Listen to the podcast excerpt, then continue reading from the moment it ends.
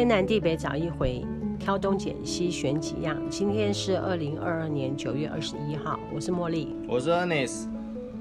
今天我们的那个麦克风没有带来，所以我们的录音的部分就用手机录。对，不好意思。不会不会。终于等到我们 Ernest 来我们的现场。对啊，这样讲也是。我们很像变成月更。哦，真的，一个月更新一次，很不好意思。我没有，我才不好意思。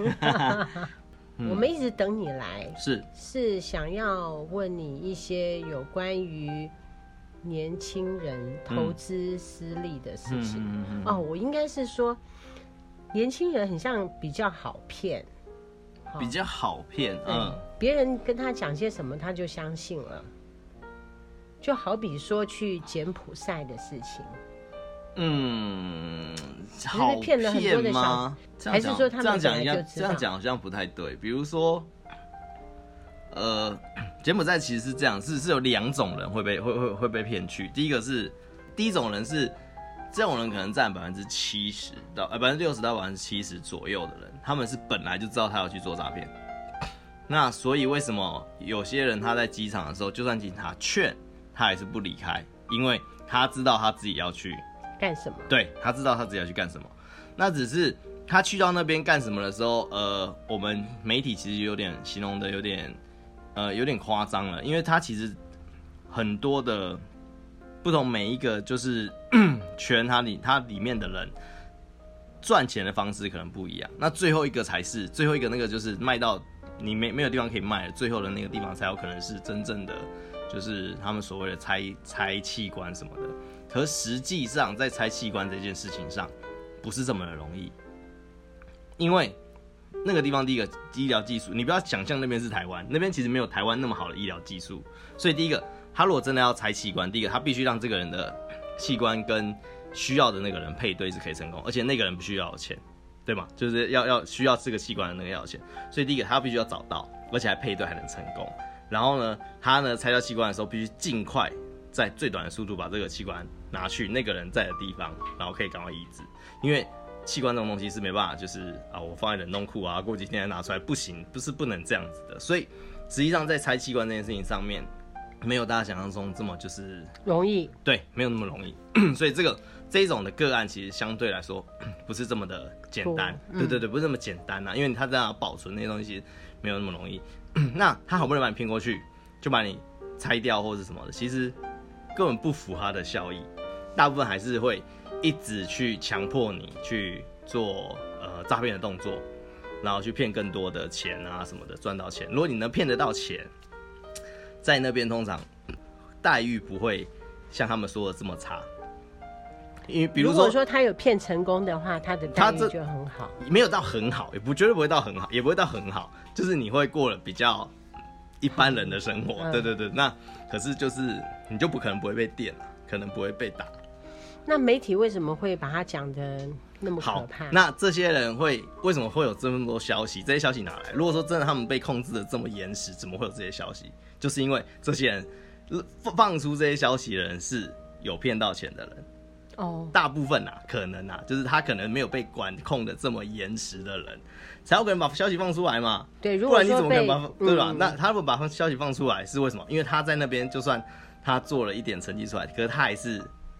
没有，没有，没有很自由。对，第一个没有很自由，哎、欸，就是没有那么的，就是他没有真的赚到那个那么多的钱或什么的，他可能真的可以拿到一点或什么，可能拿到也不一定可以回来或什么的。对，所以实际上为什么会这样做，是因为在这个前一批，就是呃，在在在这一我们台湾这一批之前的前几批，其实事实上真的有人是光这样骗的时候是有赚到一些钱。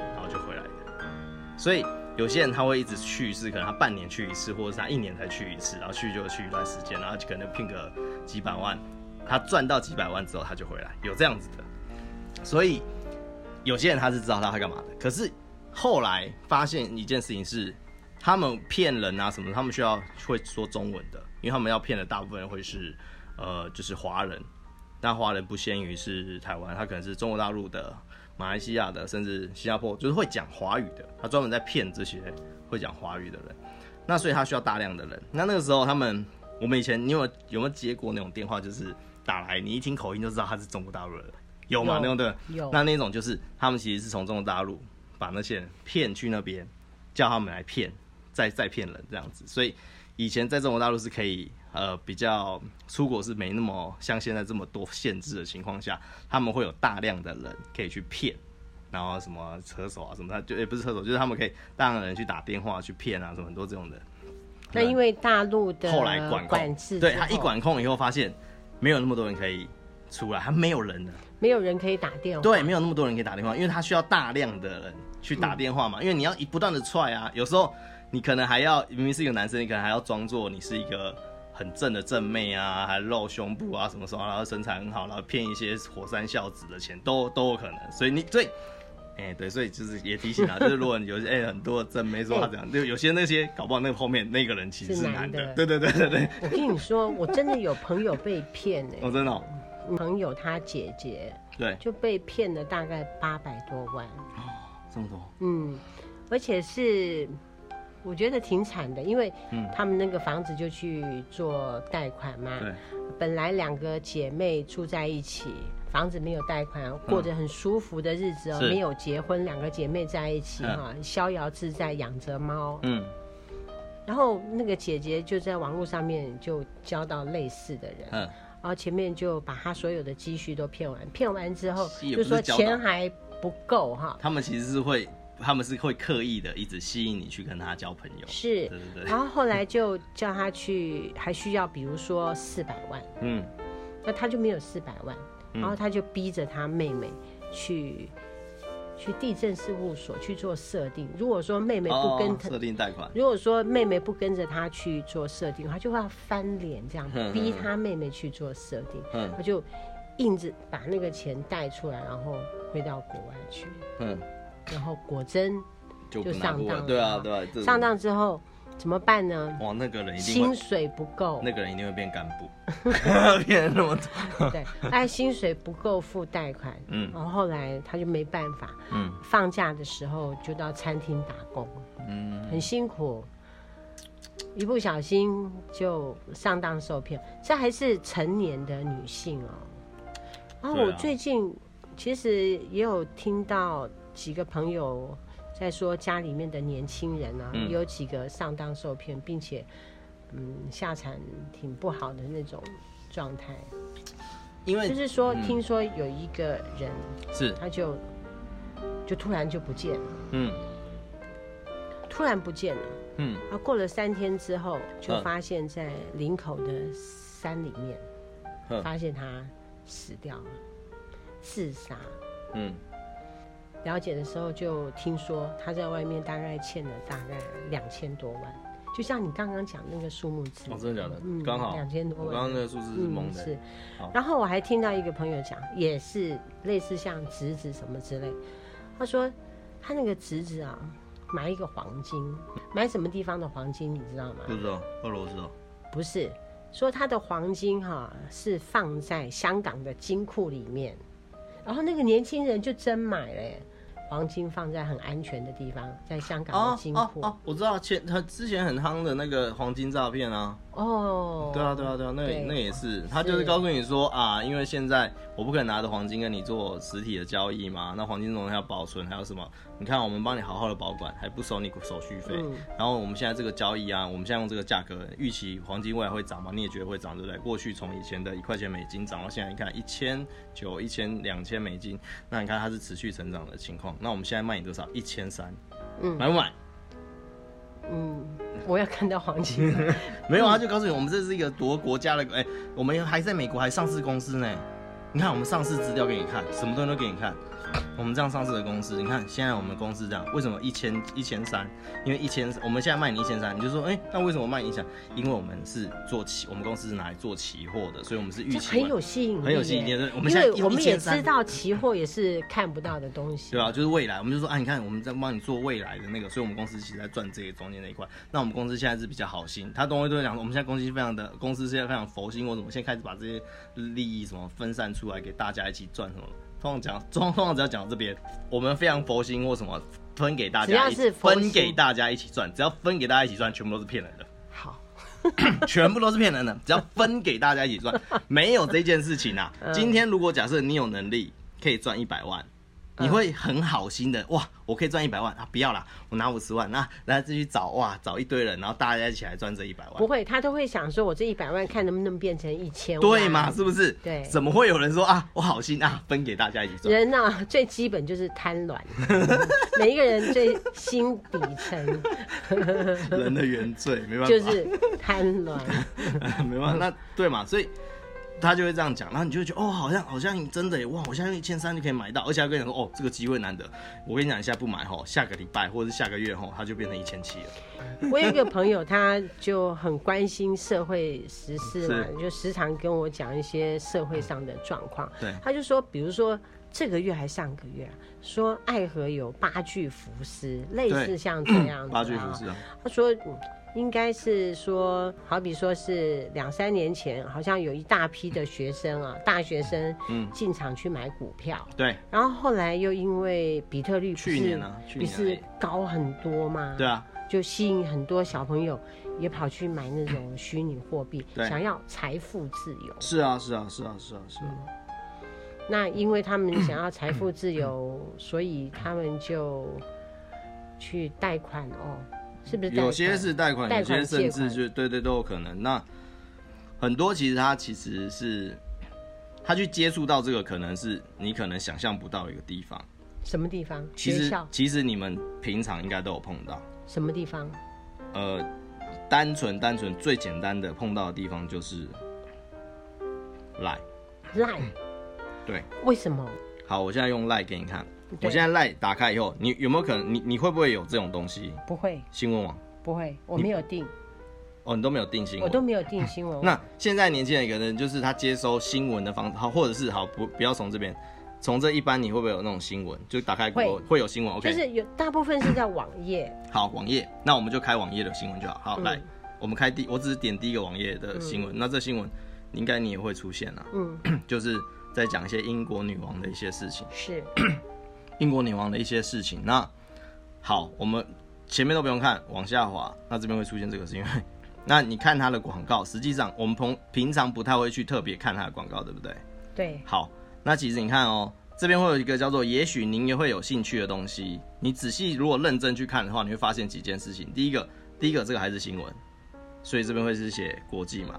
这边的时候有一个这个，这个是肥胖肥胖子的，这是什么？这就是。对卖药的广告，那这个东西它就是其实事实上不是新闻，可是它把它放在跟新闻一样的一个格子，这边这个又是新闻，对不对？是是吗？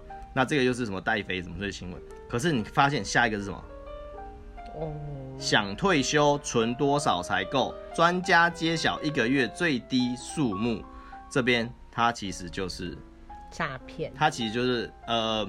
对他其实说真的，他就是对我之前是看过类似这样，好比说周杰伦，想当年就是看到这个啊，连周杰伦或者或者是这个，他们最常弄的就是什么，曾经落魄到清洁工的空姐，神奇转运后十万块一路翻成一千万以上的利润，就是这样的新闻。哎，我问你，像这样子的诈骗的网页是只有台湾有，还是全世界都有？还是只有台湾的人最爱骗人？你不能这样讲啊！应该说诈骗，诈骗这一行啊，台湾人做到专精了。哦，对，我们已经做到是可以形成一个产业链的。我们有非常明确的分工，嗯，这样不就是很耻辱？我们台湾人是诈骗的，不是就就各行各业大家都很厉害这样子啊？各行各业都，台积电也厉害，红海也厉害，对不对？他就很厉害，就是我们我们已经做到是。呃，有些国家的人甚至是要我们去帮他指导的，哦，对，所以我们呢是已经有技术输出程度的的诈骗能力，哦、对，所以，呃，你看你还笑得出来，我都觉得怎么办？就我心里面在想说，如果我们台湾的经济环境很好，可以让每个年轻人哈找到工作，并且衣食无忧啊什么之类，那么小朋友就不用去做诈骗这个行业。不不一定，我觉得不一定。就会骗的还是会骗。就算现在衣食无忧，我觉得还是会有很多一部分人会去骗。哦。原因是因为现在小孩子过得太优渥了，他们没有办法去吃苦流汗。哦，对，吃没办法去吃苦。因为呃，比如说好了，我现在一个月我赚的就是，就算我就算我给这个年轻人薪水再高，他还是觉得不够。我不可能给他一个月十万块的薪水吧？是，因为好，如果给他十，如果给他十万块，那他一定是拼死拼活的一些什么台积电的或什么那种，就是几乎要卖干的那种工作，或者是他真的是非常非常厉害，有很多能力可以帮我赚很多钱，我才有可能一个月给他十万。是，不然的话，我如果给不到这样的程度，今天我去诈骗。我三个月或六个月，我就可以拿到一千万、两千万。请问一下，你要做什么？如果说今天，呃，我的道德感没有这么高的情况下，我可能就会选择去做那去做那一行。那么，那现在的小孩子，尤其很多父母在小孩子就会觉得说啊，我以前苦过，所以我让小孩子开心啊，什么的快乐成长嘛，对不对？所以在道德方面，在很多的方面，说真的，其实现在很小朋友其实很多很没礼貌。为什么？因为其实，在道德教育这一块，其实不是这么的。所以我们要加强我们国家的小孩子的道德的教育。我觉得如果有多做这一块，其实真的可以避免掉很多。比如说，你家里是有很有家教了，很有就是这道德方面这个很强烈的部分的话，就算小孩子再怎么那个，他也会去做一些比较。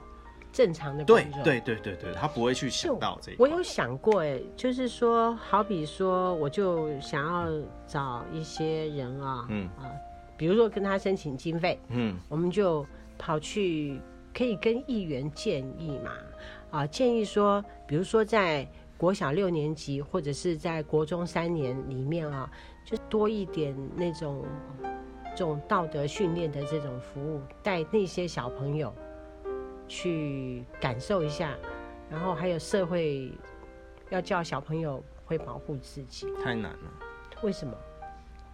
学校不让外面的人进去？哦，不对，不对，不对，不对，应该不能这样讲。就是之前不是有一个网络上有一个人一直被骂的很惨的？哎，不是，不是，不是，也不是被骂，就是呃，怎么讲？被批评，被评，被批批评很有点被批评很惨。然后其实大网络上对他的评论其实是很两极的。为什么？因为他跑去。杜拜跑去柬埔寨把人救回来哦，我知道一个网红就是那个棒，对，没错，就是他。我有看，我没有特别讲。然后他，你知道他在做这些东西，就是去救人之前，他做了什么事情吗？什么事？他去很认真的，呃呃呃，我现在讲的不是他最初最。哦，我知道，他有跑去学校说要把他这些东西的影片放给学校的学生看，对，免费，嗯。他为了呃，他其实因为他一开始做的影片其实是一些很，我知道有点荒唐，我 觉得看的有点看不下去，有点荒唐。可是，而且他讲话的那种感觉我也不是很 喜欢。他有点荒唐，所以可是他在某一个时刻的时候，他觉得他应该要做一点事情的时候，他发现就是社会上有些诈骗的一些行为，他开始发现，呃，他去揭开呃揭穿这些诈骗的时候跟一些手段，他就故意让自己去被骗。然后呢，去拍成影片，然后去有点是呃警示的一种一种一种一种效用。那他发现他做这个事情的时候是很有效的。那有甚至有学校觉得，哎，这东西拿放给老学校的呃学生，看，其实是很有意义的。甚至有些学校甚至把他这个东西当成教案来去放。是。那他也很乐意做这些事情，甚至是无偿，因为如果你是有收益或者什么的，其实学校根本就不一定会，因为扯上利益了。学校其实是很避嫌的一个第一个一一个一个场域，所以，呃，他甚至做到这样程度，做到后来，他没有收钱，没有什么的。可这些东西到学校推到现在，重视的学校他就是会可能会运用运用。那不，那有些就是避嫌的或干嘛，他其实就是没有。那你叫议员去推这个，对他来说，我换一个。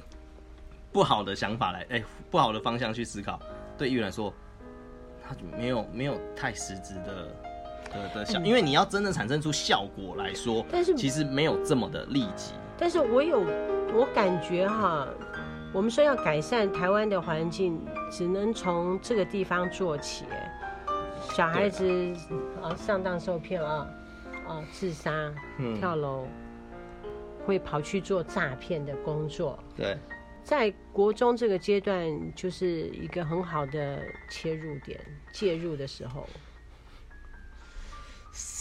你看，如果说小孩子的这些的小孩子的问题没有解决的话，他长大之后就是目前我们所看到的状态，对不对？对。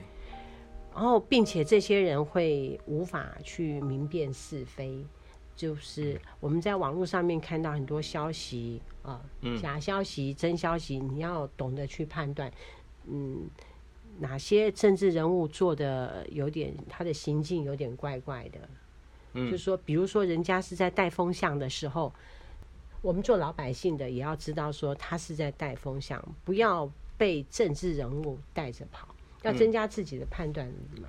像现在小粉红那么多，或者是说。政府的网军，他就是用了很多的年轻人。直接讲政府的网军，你要掉，我把它删掉。政府的网军，我们也不敢批评政府。没有，你就你就你就没有啦。他们有一个名称叫塔绿班啊。哦，塔绿班。哦、对对对。我觉得我们也是在监督执政党，对不对？那么我们在反对的时候，我觉得目前。媒体上面的那种反对的方式，我觉得都太温和，太 over，都是讲话口气不好。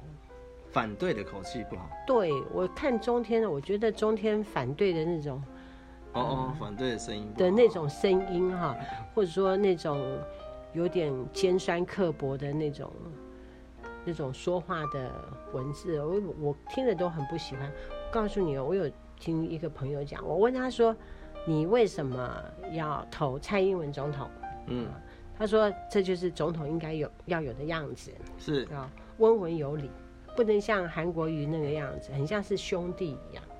有一些中间选民，他之所以中间他不出来讲话，他就是希望你是理性的反对。”而不是像泼妇骂街、尖酸刻薄那样子的反对。但是我发现我们现在的反对的声音里面，绝大多数他的反对，他的用词上面都太刻薄了。少数还是有那种不刻薄的啦。但是很多人是可能是因为他们看清了一些事情，而且中间选民可能不了解一些事情。哦，所以他们就气愤成那样。但是好，比如说反对，好，比如说、嗯、假设啦，我现在这些一切都是假设，然后没有说一定正确的实证。可是按照我过去来看，如果假设今天是过去，我们我们没有那么多好拿来举例，就是前之前的执政党，就是如果用前面的执政党，就是马英九时期，今天如果发生一些。呃，不管是天灾人祸啊，一些疏失的时候，会发生什么事情？官员会下台。下台。OK，好。那今天如果说他采购一些东西啊，或是买什么东西，发生一些就是被人家质疑，会发生什么事？下台。下台，或者是哎、欸、就要调查嘛。对。呃，不晓得你知不知道，就是我们采购疫苗这件事情，采购疫苗这件事情，立法委员是可以要求他公开资料。他不公开就说有保密，没关系，有保密。以前也有这样的情况，什么情况？以前有采购一些军购，呃，军事的东西其实需要保密的。可是立法委员是有权去看这些东西的。按照过去的法治行为跟一些情况，我们正常来说，啊，立委就是把他把把房间门关起来，就只有这些立委可以进去看。那资料当然就是公开透明看。可是现在疫苗他们也是用一样的方式。好，我就在一个房间。合约什么都在里面，什么东西都在里面，你也可以进去看。可是他们进去看的时候傻眼了，看不到资料，所以你现在都被全部都被涂掉。对手已经是一个到了一个很精明，甚至是一个坏的程度了。就是啊，呃、装傻，呃，就是，就是要这样子。他其实已经有点呃，你想要干什么？尖，已经有点尖了。就是人家已经到这种程度了，可是如果你还是这么温文儒雅，或者是这么的。温良恭俭让，哎，怎么办？我们就读书人，你就你就你就等于说，那你比如说，呃，我以前不是说就是什么，呃，我们就是跟这些小人啊，是很很难，就是很难沟通，很难沟通或什么的。那现在情况就是这样。那可是你如果没有他再拿到权力，你就完了。但是反对有反对的方式，好比说啊，你今天怎么反对啊？我们用温良恭俭让的方式去反对，你会发现你得到的就是一纸。公文，一个奇怪的回应，嗯、一个好好的一个安抚就结束了，他继续做他的事情。我跟你说，针对一个中间选民的我来说，我那天就专门去看了一下寇姐去访问陈时中。是，我不喜欢寇姐。是，嗯，我个人的不喜欢，我不喜欢他那样子讲话的方式，嗯、也是尖酸刻薄。嗯。觉得好可怕的那种女人。然后他在访问陈时中的时候，我就觉得陈时中的反应很好，反而让我对陈时中有好印象。对啊，可是问题他做的事情不好啊。嗯、那你看这样，我就可以骗到你的票，骗到。哦，你说陈时中就我就可以骗到你的票啦？如果你你如果如果中间选民都是这样的心态的时候，我其实要骗你的票很容易哎，嗯、我只需要在那段时间做好这些事情，你的票就是我的。投完以后，我可以不理你任何东西哎，嗯，不是吗？我要怎么做？我会看之前陈时中的表现啦，当然就是在那个卫福部的时候，也发生过很多事情嘛。那是那是我现在开始提出，你才会说啊，那我会看前那种。其实中间中间选民中间选民就是这样，那其实没有。我没有责怪的意思，而是就是可能真的要很认真的去看这个人，而不是他一时的一个表现出来的状态。因为现在发现一件蛮可怕的事情，就是呃，目前的民主其实不是，其实是有容易被误导，对，跟蒙蔽的。嗯，因为这个不这个不是只有我们，连美国都是这样。是，听说美国也很分裂。对，所以其实。这个东西其实真的是一个很混乱的一个情况，不是你你要说到底有没有什么可以解，其实很难讲，因为大家现在都在这个状态。因为我们是民主啊，对，目前是这样，所以你要说谁对谁错，其实现在讲不通啊。只是说，呃，我我的意思只是说，就是那些有那样反应，是因为他们知道的东西更多，所以他们会有那样反应，是他会那么生气。对，他们那种生气，其实是很正常的，因为他其实那生气的时候不能有另外的那种。讲一句讲一句话，就是今天裸人家枪都拿来抵个抵着你了，你还这边说啊，我们来。我当然不会这样子跟你讲啊，我会对。那他们对他们来说，对他们来说，他们已经是被抵在抵在头，就是枪已经抵在他们脑袋上，嗯、因为他们已经知道现在情况是怎么样，他们已经如何违反了民主，如何的，就是有一点、嗯、呃呃，就是呃欺骗欺瞒，他已经到那种程度了，所以。他们会有这样的反应，其实是正常的。但是如果说你要拿到中间选民的票，嗯、你就要有一套策略啊。我觉得，就目前的反对那样子的方式，我觉得可能也吸收不到中间的票。因为我刚刚跟你讲说，我几个朋友他是投蔡英文的，对，然后他们都是中间选民，不是那种很很老的那种民进党员。可是你真的斗不过他。当下其实他会有那样子，其实是，呃，这个是这个是传闻，就至于是不是真的，我我没办法证实，我也没有证据。可是目前有传闻是在当时是有非常非常厉害的公司在后面哦，我知道制造制造那个形象的。那他制造出那个形象，你就被骗的时候，就是就是你其实很容易被带入，而且不是只有我们。美国也是这样，嗯、所以为什么川普当时会当选，是因为他也用了同一家公司，用了同一件事情，做了同一件事，然后让他赢得了胜选。所以，所以，嗯，我要讲的是，就是呃，这些人去反抗去做这些事情，某种程度上他是希望把一些议题凸显出来。当然，我知道有些很偏激的，那当然不用讲。可是有些人他真的是，比如说我蛮蛮关注的几个。几个评论员啊，我蛮关注那个黄伟汉，我也是。他最近其实最近其实也是火气很大。对，我，我有追他。你不觉得他火气很大吗？啊我跟你说，我觉得你的声音跟他很像。真的吗？我觉得他火气最近火气超。我超喜欢听黄伟汉在播报，就是他的声音里面有热情啊。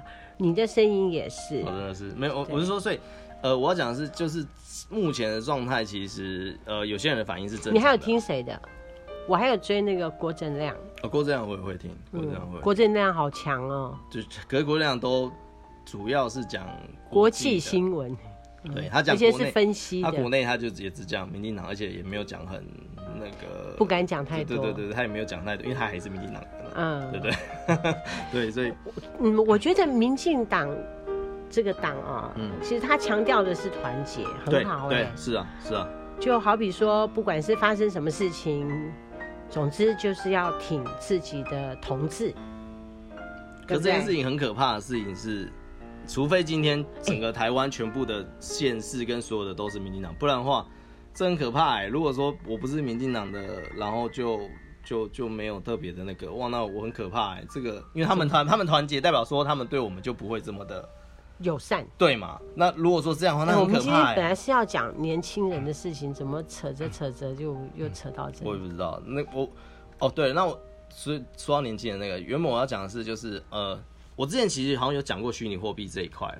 对，对我之前有讲过。那其实虚拟货币其实就是它其实是一模一样的东西，就是今天它只是更进化了，就是它把呃这个币别，因为以前最好去做区别，就是你买。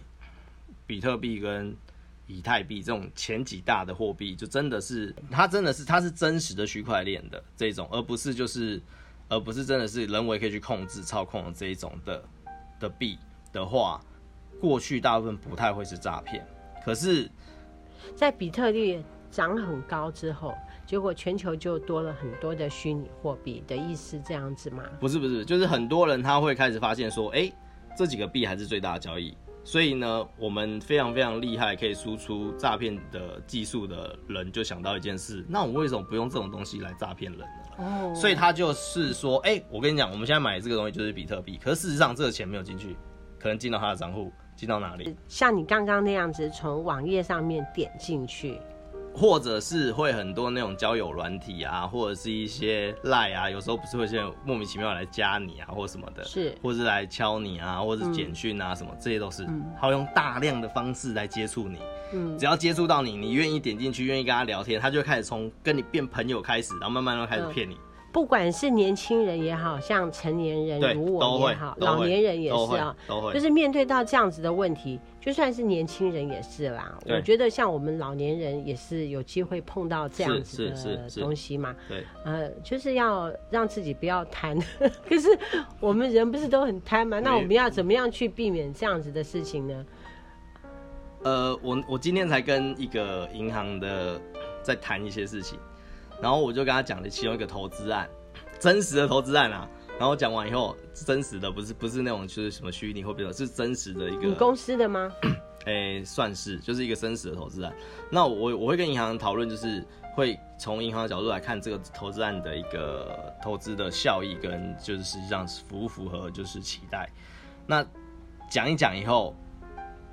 他就说：“你觉得这个投资案怎么样？”我说：“这举这个投资案，如果用融资的角度来看的话，其实是不错的，非常好。”那他就问我，突然问我一句说：“那前一手的人，就是这个投资案的前一手的人，因为他我们要跟他买嘛，他前一手的人在今年的二月才刚买。他说为什么他要在这个时候卖给你？对，而且算起来那个人其实没有赚多少钱。对。”他说：“这种天上掉馅饼的事，你为什么要相信？”你他说：“你觉得 你觉得天上掉馅饼的事什么时候轮到你了？”对，我心想说：“哎呦，好像也是哦。嗯”所以就更认真的去想一下。所以其实有时候应该是想的是天上掉馅饼的事什么时候轮到你过了？对，没有错。就是就我是说，当有天上掉馅饼下来的事情的时候，请大家要特别特别的小心，跟特别特别的注意，不要轻易的觉得啊，就是这么幸运。其实没有什么幸不幸运，哎，可是生活压力好大，怎么办？就是说，就赚不到钱啊，很想多赚点钱。然后就像上面讲的，就是说退休的时候要准备很多钱，对。可是感觉上都准备不了那么多钱，怎么办？然后他就这样子跟我讲啊。他就说有一个有一个方法，有机会嘛，对不对？是这个其实就是人性，所以为什么他广告会这样下？因为下了就会有人下了就我们就相信，就会有人去点。那点了以后就会觉得啊，这是相信。可是真的就是那句话，天上掉馅饼的是什么时候砸过你？所以我们要跟年轻人讲说，呃，太阳底下没有白吃的午餐，这样子的意思吗？我觉得年轻人也不一定听得进去啊，因为年轻人当然听不进去，因为因为比如说，因为他们还是有看到成功的案例嘛。那对啊，还是有成功案例啊，就是那几个前面几个骗的那些人，真的有。我甚至听说有人是去半年拿了三千万回来，哇！然后后来他就在就在这边就过得很很很很舒服嘛。台湾人那么厉害，他一年过后他又再去半年再回来，他就是这样一直这样子一直这样子，也有这样子的啊，就是他是真的是，他是真的到厉害到是他可能可以骗非常多。哎，我跟你讲哦，我就跟你讲的那件事情，对不对？嗯。刚刚不是说有一个小朋友，对，对我来讲他是小朋友，在林口山上怎么样？然后头七的那一天，嗯，然后那个小朋友回来喽，嗯，就是附身在他们里面的一个亲戚身上，是，一个小女生信天主教的，是。出来跟她妈妈交代一些事情。哼，这件事情让我觉得说，好像这世界上真的有鬼。这这我懂我意思吗？不是，如果说，如果说这个世界它真的存在这么一件事情，是恶有恶报，应该会是真的。那你这样子去做诈骗，这样子是不是会遭到报应？感觉上这些恶人要怎么规劝他们？恶人没办法规劝啊，他们在那边就是靠这个生活的、啊。他们不知道做坏事，通常会去，通常会去做这个，大多是呃有点黑的背景啊。